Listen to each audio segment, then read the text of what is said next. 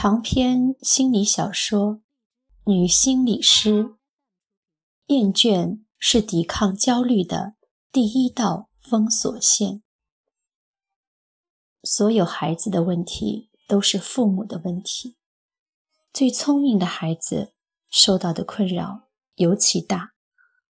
傻乎乎的父母们，你们很早以前不经意的一个产品，正事无巨细的。注视着你们，在灵魂的空白处奋笔疾书。他们是上好的书记官，把你们的一言一行记录在案。很多父母不明白，让孩子享有一颗健全的心，比一百种智慧更有用。一定要见见周团团的父亲，当然还有他的母亲。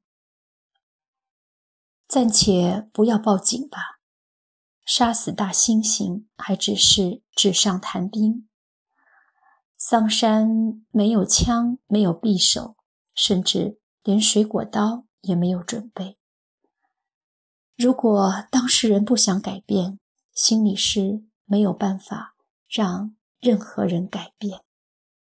人啊，是多么的复杂，又是多么的脆弱。一个人成年后的所思所想、所作所为，都能够在童年时代找到可以临摹的蓝本。只是有的时候，他们常常是反向的。特别坚窘的家庭，有了一掷千金的阔老，而唯唯诺诺的母亲却养出了骄奢淫逸的狂女。苏三到底是正面？还是反面呢？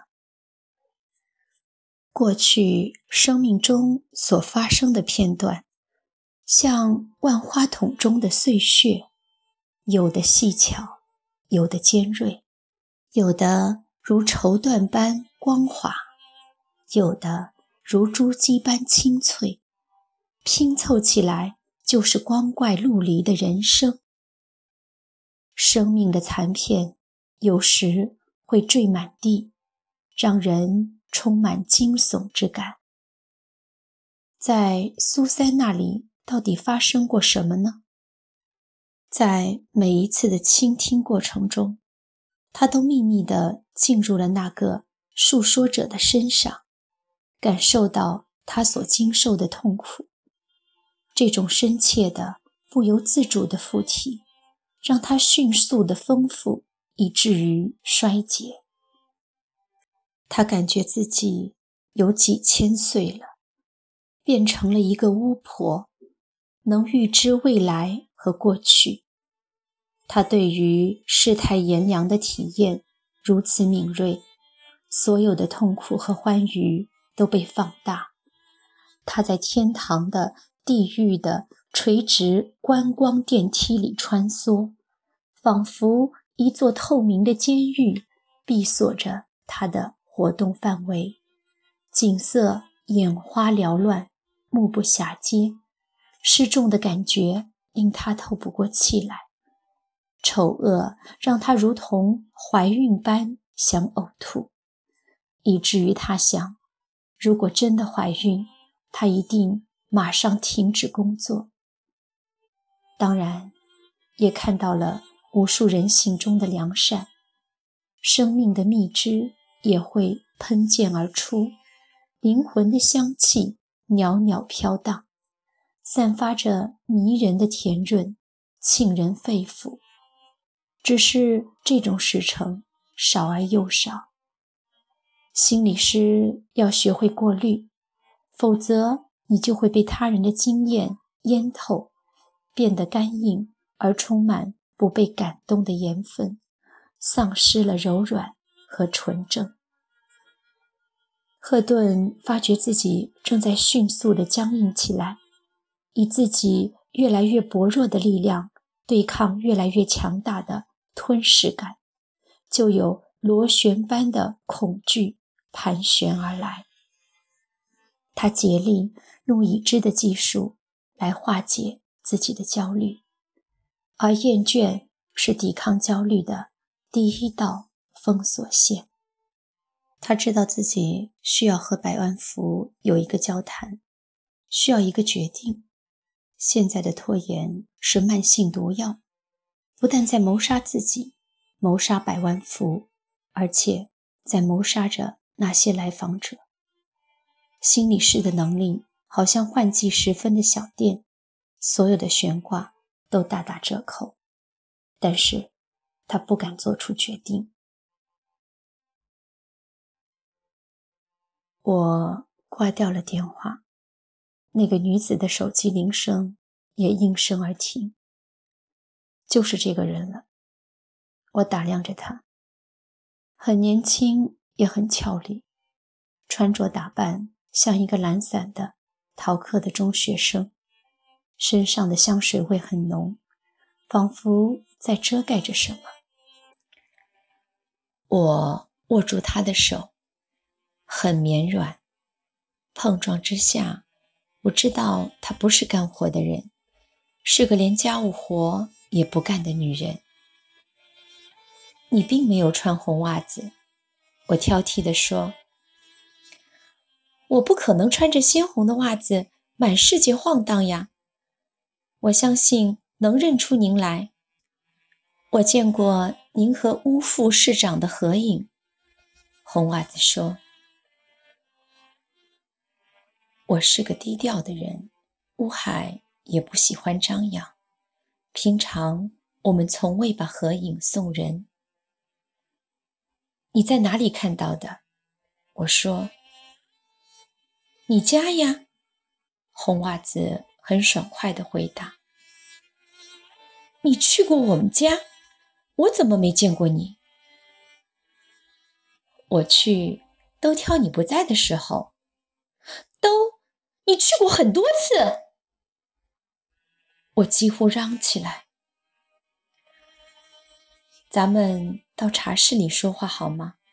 我既然来了，就会让你明白。红袜子说：“我的大嗓门已经引起了人们的注意，我只好。”按捺下满腹的狐疑，和他到了茶室。我们面对面坐下，眼睛和眼睛的距离不到一尺，像是促膝谈心的好友。我说：“你到底是什么人？你先告诉我，乌副市长他怎么了？他死了。这是我。”第一次对外人说乌海死了，在这之前，我不敢说，不忍说，不能说。看着这个女人，我不知从哪里来了直面乌海死亡的勇气。红袜子一下热泪盈眶，说：“我已经想到了，那天我给他去电话，刚说了一半。”电话就断了，我不知道发生了什么事，以为他不方便说话，就再没敢给他打电话，一直在等。二十二点三十七分，我问：“是我？”差一分，二十二点，我又问：“也是我？”你频繁的给他打电话是什么事？可以不告诉你吗？红袜子还没有从乌海的死讯中缓过劲来，泪眼婆娑。不能，我狠狠地说。为什么？他负隅顽抗。这是隐私。他声嘶力竭地喊：“因为乌海死了。如果乌海不死，这是隐私；乌海死了，这就成了公案。你清楚为什么大家都不知道乌海的死讯吗？”我声色俱厉，我从来没有用过这样的口吻和人说话。我已成魔王。不知道，没人告诉我，谁都不说。红袜子已乱了方寸。我说：“因为乌海的死因太蹊跷了，公安局正在调查。现在，乌海和你通话的手机在我这里，还没有任何人知道你的存在。你要是不原原本本的把事情告诉我，我就把你移交公安局。”威胁的话脱口而出，并不是事先想好的。我早已肝肠寸断，毫无逻辑可言。我想到哪儿说到哪儿，信口开河。这些话挟制了红袜子。他说：“您不能把我交到警察那儿去。你害怕了？是你害死了吴海。”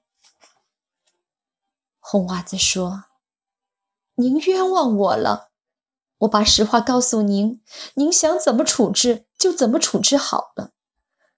既然乌海死了，我我也不想活了。我火冒三丈，这个世界上居然还有要为乌海殉葬的女人！哼，看来他的感情比我和乌海还要深。我虽然爱乌海。但还有孩子和双亲，我不会跟着乌海而去。我疑窦丛生，说：“你从实招来。”他第一句话就让我悔之莫及。我不应该让他说。他把我和乌海所有的历史都粉碎了。我是个小姐，就是妓女。我在圈内有个花花名叫红袜子，就像古代有妓女叫杜十娘、苏小小的。他们是好人，我也是。我像他们一样多才多艺，一般的客人我也不接。后来人家跟我说，有位先生专门点了我。说要看看大名鼎鼎的红袜子是不是真的风流俊俏、举世无双。我见了他，当时并不知道他是副市长，只觉得这个人温文尔雅，跟一般的纨绔和市井之人大不同。如果我当时就知道他的来历，就不和他交往那么深了。和官人打交道。风险太大。后来知道了，我们已经如胶似漆。再具体点的事，大姐您就不要问了，我也不说了。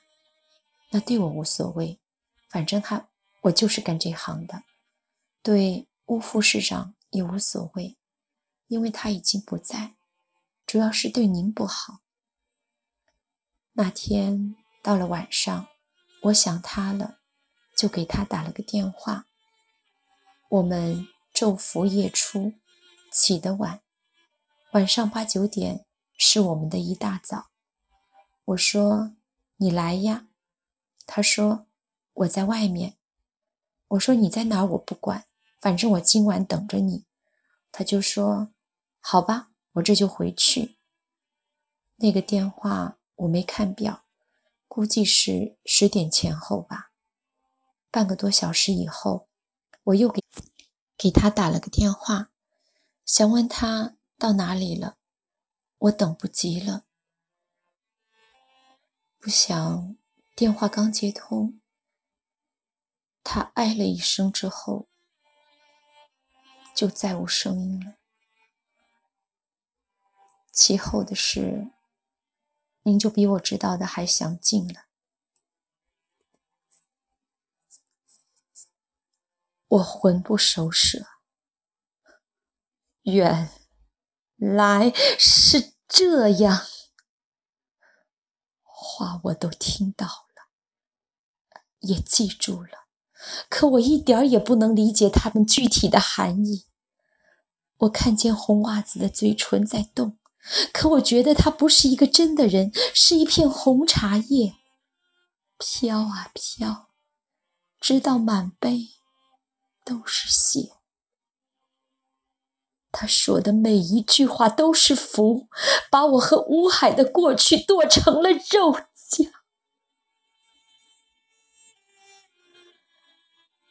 红袜子说完了，我久久没有动静。他有点害怕，说：“大姐，我要不要送您回医院？”“不用。”“要不，您把我说给公安局，我不怕。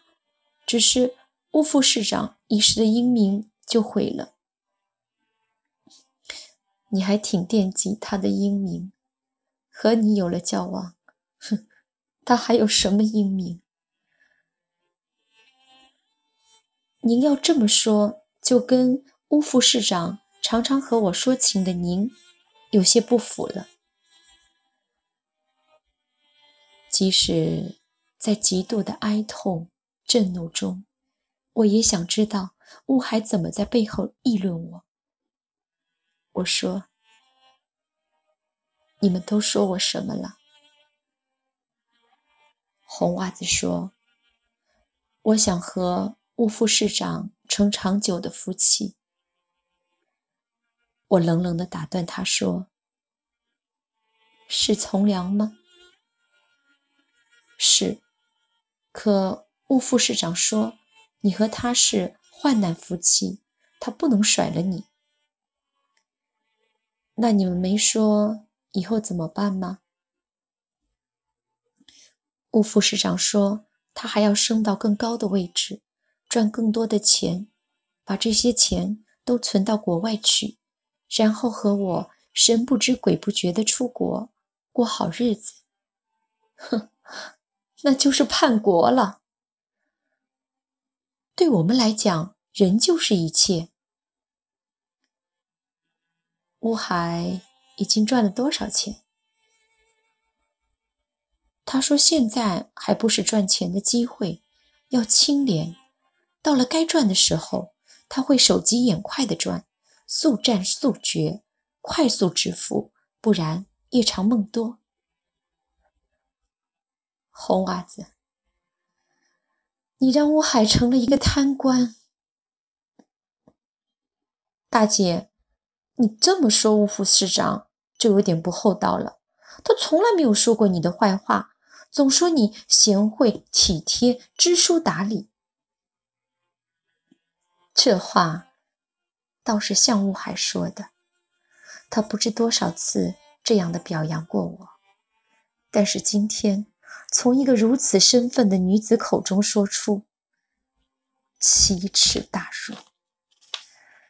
无比信任的丈夫，居然在花街柳巷出没，结下这样的红颜知己。我说不。这不是真的。其实我这话是说给自己听。我不能相信这个可怕的事实。红袜子会错了意，以为我怀疑他说假话，就说：“大姐，我不骗你，我有物证，拿出来。”乌副市长到阿拉伯世界出访回来的时候，给你在伊斯坦布尔买了一条金丝披肩吧？你怎么知道的？他也给我买了一条，说你年纪大了，就给你买的是咖啡色；说我年轻，给我买的是樱桃红的。您那条披巾还在吗？我咬牙切齿，不仅仅因为红袜子所言不虚，不仅仅因为乌海在给我买了名贵披肩的同时，也一样画葫芦的给这个婊子也买了一条，也不仅仅是把一切都告诉了红袜子，他什么都知道，我什么都不知道，更因为他对红袜子说我的年龄大，而红袜子正年轻。我恶狠狠地打断他的话，说：“红袜子，你就等着公安局传你吧。乌海是个大流氓，我一定要让他的所作所为大白天下。”说完，我一摔门走了。回到医院，医生正在到处找我。他们看到我脸色发青，立刻为我做了一系列的检查。心跳快，血压高，甚至脑电波也不正常，像要发癫痫。他们以为我悲伤过度，给我用了非常大剂量的镇静剂，我这才迷迷糊糊的睡着了。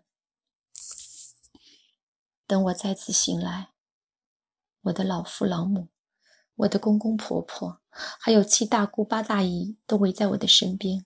偷偷的抹泪，看我醒来了。大家说，乌海不在了，可我们都还在呢。我们就是你的靠山。我忍不住嚎啕大哭。有谁知道我内心翻滚的大江大浪啊？大家看我哭的上气不接下气，就一股劲的劝我说。知道你和乌海是恩爱夫妻，他走了，可他永远活在大家的心中。我一听这话，更是哭得惊天动地。乌海是什么人？这世界上有谁真正的知道？正哭着，市委书记来了。他说：“乌海是好同志，好干部，他因公殉职。”我们会永远的怀念他。正在研究整理材料，把乌海的事迹向上报告，请功受奖。他劝我要以这样的丈夫自豪，要把乌海的精神投入到生活中去，化悲痛为力量，要对得起乌海。我像戴着假面具，听着听着。先是微笑，然后是大笑，最后不由得狂笑起来，一股劲的念叨着：“乌海，乌海，好你一个乌海！”大家看得发毛，以为我在强烈的精神打击之下，神经已经躁狂。市委书记赶紧指示医院全力的抢救我。一定要让乌海在九泉之下安息。人们都退走了，我也收敛了笑声。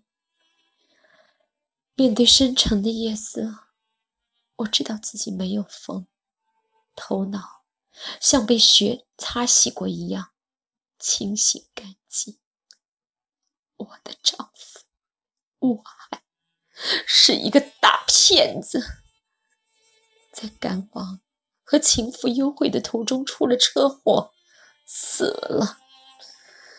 人们都以为他是一个好干部、好丈夫、好爸爸、好儿子，只有我才知道，他是一个败类。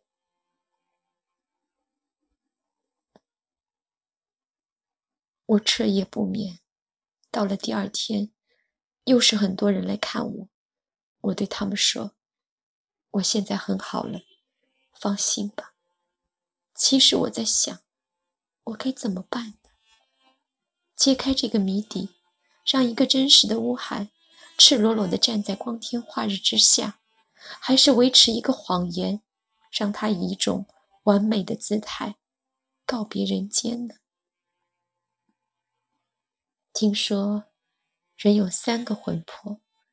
丢了一个就低迷不振，丢了两个就百病缠身，如果丢了三个，就不必多说什么了。我的魂魄一天之间已是负数，成了鬼魅，到底怎么办呢？我不知道。我苦苦的思索。我不能和任何人商量，我也不能提前把真相告诉任何人。我不知道这个世界还有哪个人是可以信任的。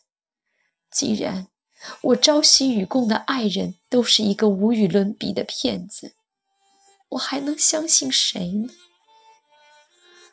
我一言不发，对所有的劝慰之词都不置可否。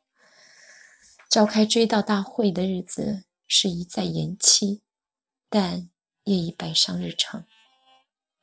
人们把吴海的尸身拼凑完毕，据说使用了硅胶和大量的化妆品。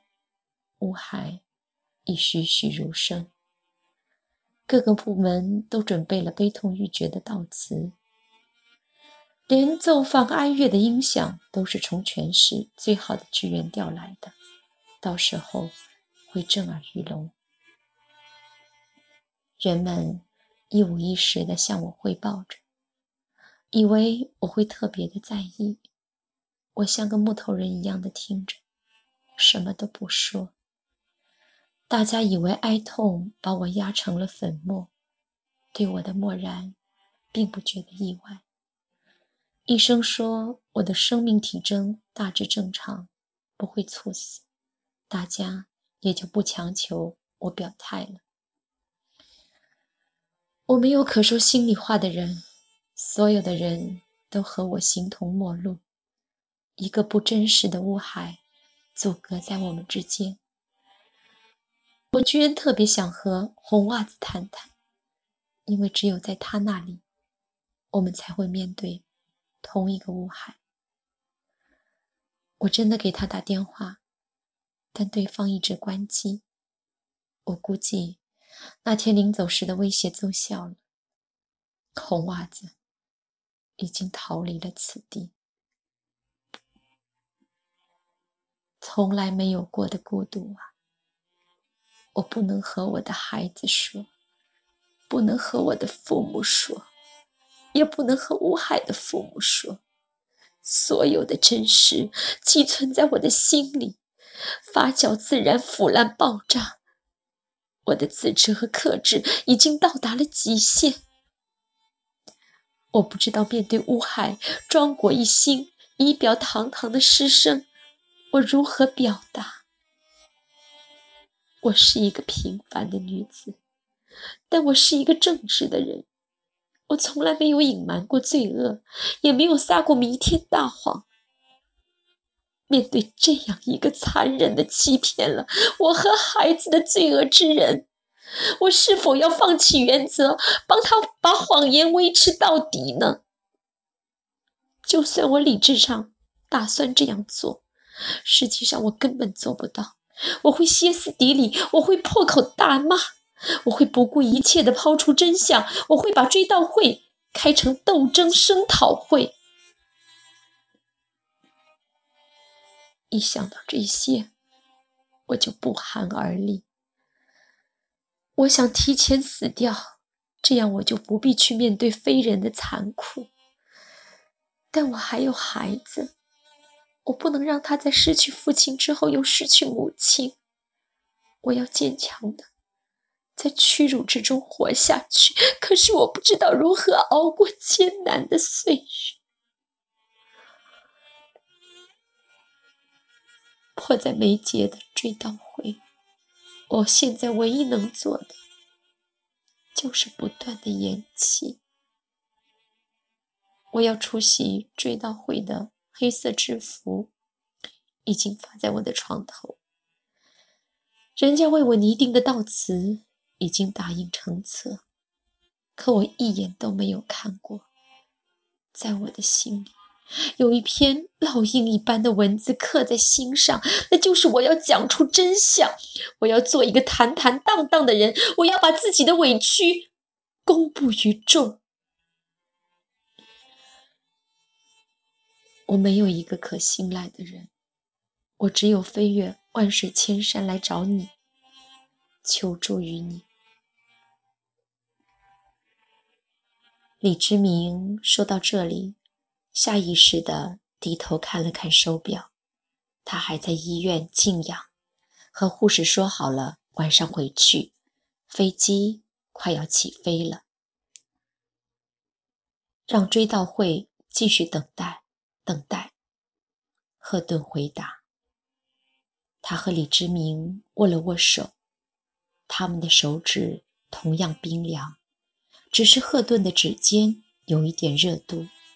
为了能把这些微的热度传递给李之明，赫顿深深地转了一下掌心，温暖像年岁的红樱桃，顷刻枝叶似悬。